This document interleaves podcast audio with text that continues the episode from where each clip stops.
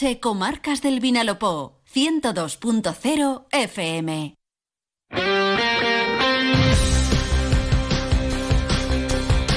Deportes en Onda Cero Elche, con Monserrate Hernández.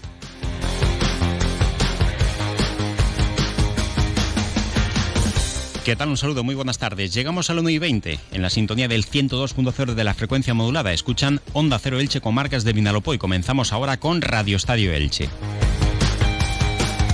Mala jornada, la séptima para los equipos de la provincia de Alicante en segunda división. El Elche Club de Fútbol caía goleado en el estadio del Plantío ante el Burgos y de esta manera veía cortada la racha de cuatro jornadas consecutivas sin conocer la derrota. El Club Deportivo Eldense también cedía en su visita al Ciudad de Valencia ante la presencia de cerca de medio millar de aficionados azulgrana. Ahora los dos equipos, Elche y Eldense, tendrán que intentar conseguir los tres puntos en el siguiente partido que tienen como locales. Quien no perdona es el Atic Go Club Balonmano Elche, que logró de goleada su pase a la tercera eliminatoria de la IHF European Cup con un balance demoledor de 97 goles a 30. Pasado mañana, sin tiempo que perder, tendrán su regreso a la Liga Guerreras Iberdrola. Como cada lunes también repasaremos el resto de resultados del fin de semana, resaltando también el tercer triunfo consecutivo del Elche Licitano, que es colíder en la tercera federación. Comenzamos. Nueva temporada otoño-invierno en DV Jeans Moda Hombre. La mejor moda para el hombre de hoy, con todos los estilos y primeras marcas. Jack John, Guess, Levis. DV Jeans, comercio adherido a los buenos consumo. Ven y viste la nueva temporada con estilo y los mejores precios. Estamos en Elche Parque Empresarial, junto a Hotel por Elche y en Antonio Machado. Y los domingos abrimos en Elche Parque Empresarial hasta mediodía. DV Jeans, comercio adherido a los bonos consumo de Elche. Felipe Canals, compañero, buenas tardes. ¿Qué tal, Monserrate? Muy buenas. Bueno, pues nos metemos ya de lleno en toda la información deportiva que nos deja este fin de semana, que nos dejó un sábado pésimo para el fútbol en la provincia de Alicante, para los equipos de segunda división, el Elche, que haya derrotado, goleado y humillado también podríamos decir por 4 a 0 ante el Burgos en el estadio del Plantío.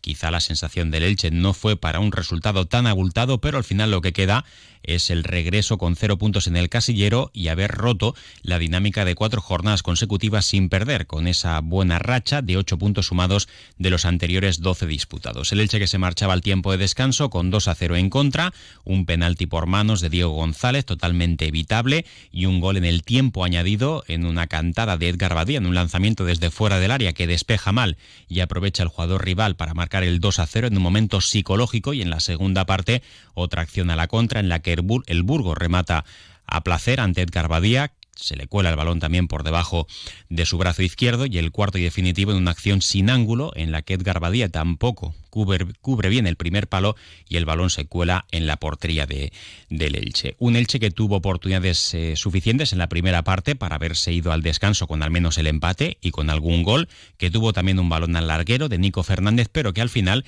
se queda con el aprendizaje. La segunda división obliga mucho a no desconectarse en ningún momento y si te confías, si te piensas que has logrado algo después de haber estado cuatro partidos sin perder, te dan un mazazo como el sufrido el pasado sábado. Así lo reconocía Sebastián Becasese después del encuentro. Sí, ojalá nos sirva para aprender, que si realmente hablamos de sueño no podemos defender el balón detenido como lo defendemos, no podemos eh, regalar la situación del primer eh, penal, que es un balón largo que le hemos hablado. Eh, todos esos detalles hacen a la complejidad de un lugar donde ya sabíamos que íbamos a tener que tener que tener mucha inteligencia para saber atacar, que los remates estaban más por los costados que por fuera, eh, que la profundidad, en este caso mucho cuando estaban en el bloque bajo no iba a causar efecto porque defienden muy bien el área.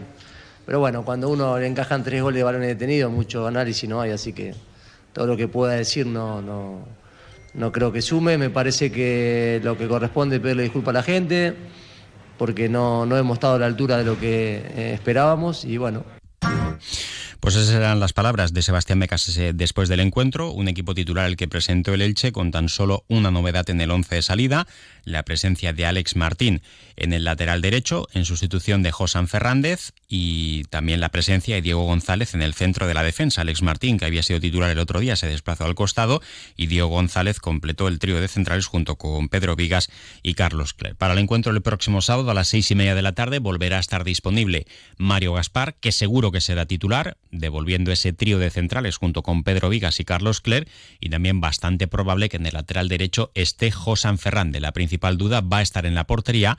Habrá que ver si el técnico le da una oportunidad más a Edgar Badía, aunque ahora, a principios de semana, las críticas son bastante patentes, las dudas también en torno al rendimiento de Edgar Badía en estos siete primeros partidos también son latentes y no habría que descartar ni mucho menos que pudiese haber un relevo en la portería, una decisión que complica el presente del Elche Club de Fútbol, puesto que evidentemente va a generar división de opiniones en la grada, pero lo cierto es que Edgar Badía ahora mismo no está rindiendo al nivel que se esperaba de él, siendo uno de los porteros que a priori mejor cartel tienen de la segunda división y también siendo un futbolista bastante respetado por la grada.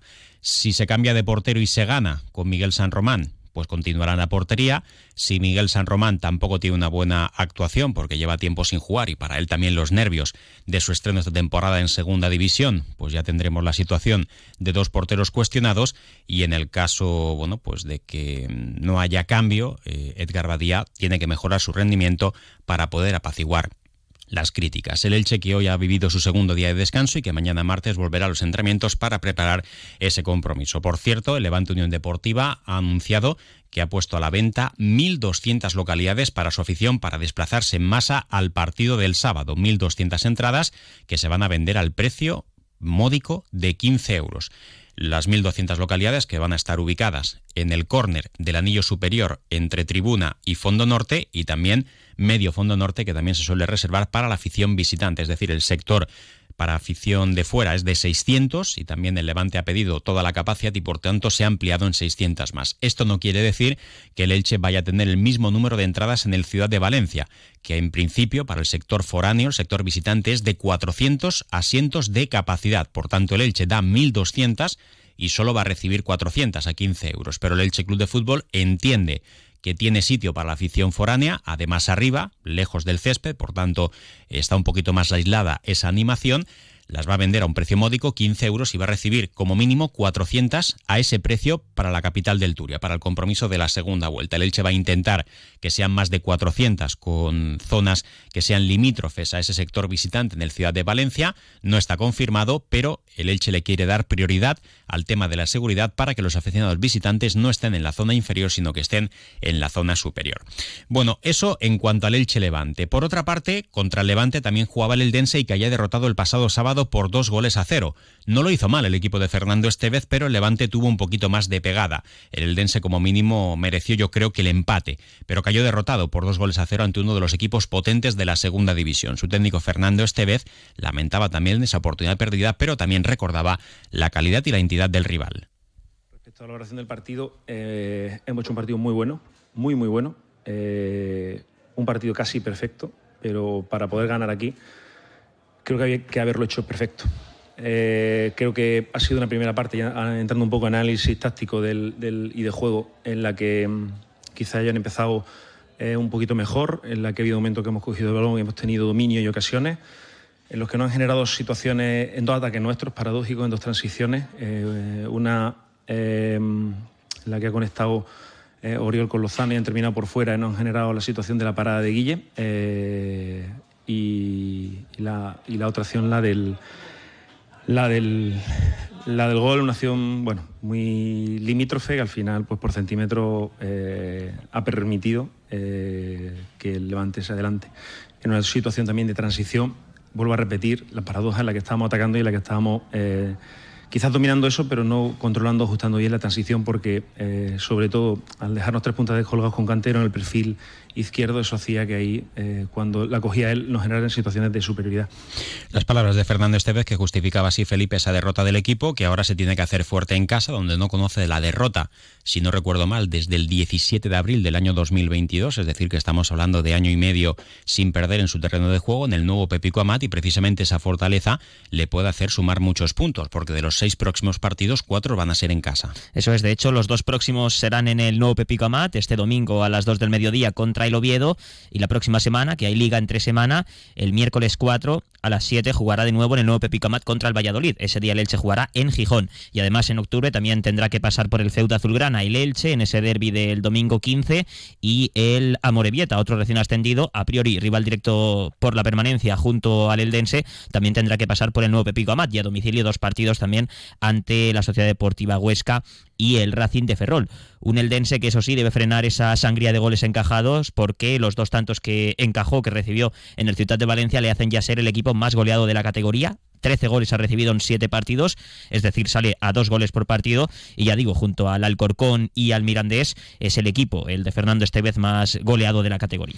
Recordamos también que para ese partido es el Dense Elche. La directiva del Club Deportivo El Dense valoró la posibilidad de reservar todo el fondo sur a la afición visitante, a la del Elche, 750 localidades, pendiente también de poder pactar ese precio común de 15 euros. El Elche también como máximo podría ofrecer 1.200 localidades para el compromiso de vuelta. Una y media, vamos a hacer una pausa y también les hablamos del mercadillo del Estadio Martínez Valero, que volverá para finales de octubre o principios del mes de noviembre. El equilibrio entre elegancia y deportividad. La combinación perfecta entre vanguardia y eficiencia. La mejor fusión entre comodidad y seguridad. Mazda CX5 con tecnología híbrida, etiqueta eco y 6 años de garantía. Mazda CX5, el único sub con alma de roster. Romautos, concesionario Mazda para Elche y Vega Baja. Más información en romautos.com. Bueno, pues el conflicto judicial entre las empresas que explotan la actividad del mercadillo del Estadio Martínez Valero y el Elche Club de Fútbol se ha resuelto a favor de la reanudación de la actividad comercial de ese mercadillo en los aparcamientos del Estadio del Elche. La sentencia favorable por parte de la empresa demandante de las tres sociedades que gestionan el mercadillo tiene fecha del 13 de julio y fue ratificada el pasado 20 de septiembre. Recordamos que el jueves 9 de marzo el Elche estableció un dispositivo de seguridad en el acceso al estadio, en el acceso a los aparcamientos para impedir que los placeros pudiesen realizar su actividad comercial y desde entonces pues hubo unas cuantas semanas en que se mantuvo ese pulso ante la presencia y la insistencia de la empresa y también de los placeros para poder llevar a cabo ese mercadillo y la negativa del Elche. Ahora la jueza le ha dado la razón a las empresas, ha condenado en costas al Elche Club de Fútbol y cabe la posibilidad de que las tres sociedades que llevan el mercadillo del estadio y hasta los propios placeros reclamen daños y perjuicios en contra del club que dirige Cristian Bragarnik. Ahora hay que esperar unos días legales para que eh, el Elche Club de Fútbol se reafirme en su postura de poder permitir la realización del mercadillo y si no, las tres sociedades pues tendrán que requerir a la policía local para que el día que marquen reanudar la actividad que podría ser, según los plazos legales, a, finales del mes de octubre o principios del mes de noviembre. Como mínimo, la fecha que se habla es la del 25 de octubre, como mínimo para esa fecha, pero en principio podría ser finales del mes de octubre o principios del mes de noviembre. Y ahora lo que hacemos, como cada lunes, es repasar también la agenda polideportiva del fin de semana.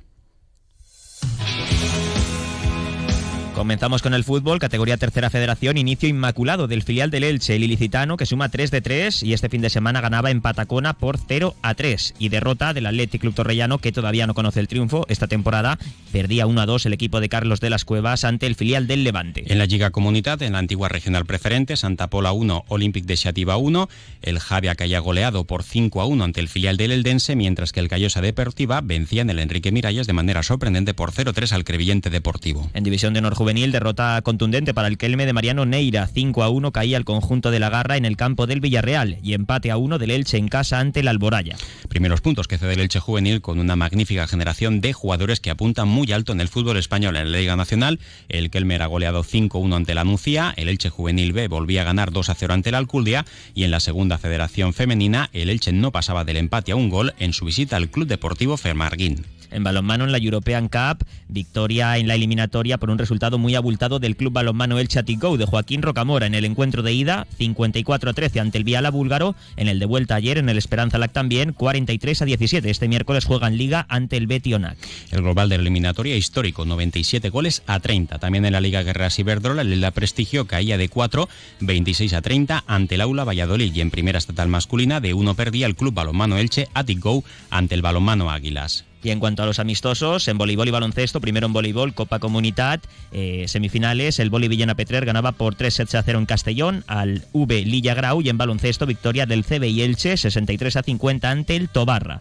Y también este fin de semana se celebraba el Campeonato de España de Padbol en Barcelona y el equipo del Elche Padol One eh, regresaba con el Campeonato de España en la modalidad de simbolea, con la pareja formada por Pablo Vivancos y por José Luis Rubio. Además, también destacar el tercer puesto para la pareja formada por Javier Inarejos y por Julián Serrano. Felipe, muchas gracias. Gracias, hasta mañana. Lo dejamos aquí ahora, momento para la información local y comarcal con David Alberola. Un saludo.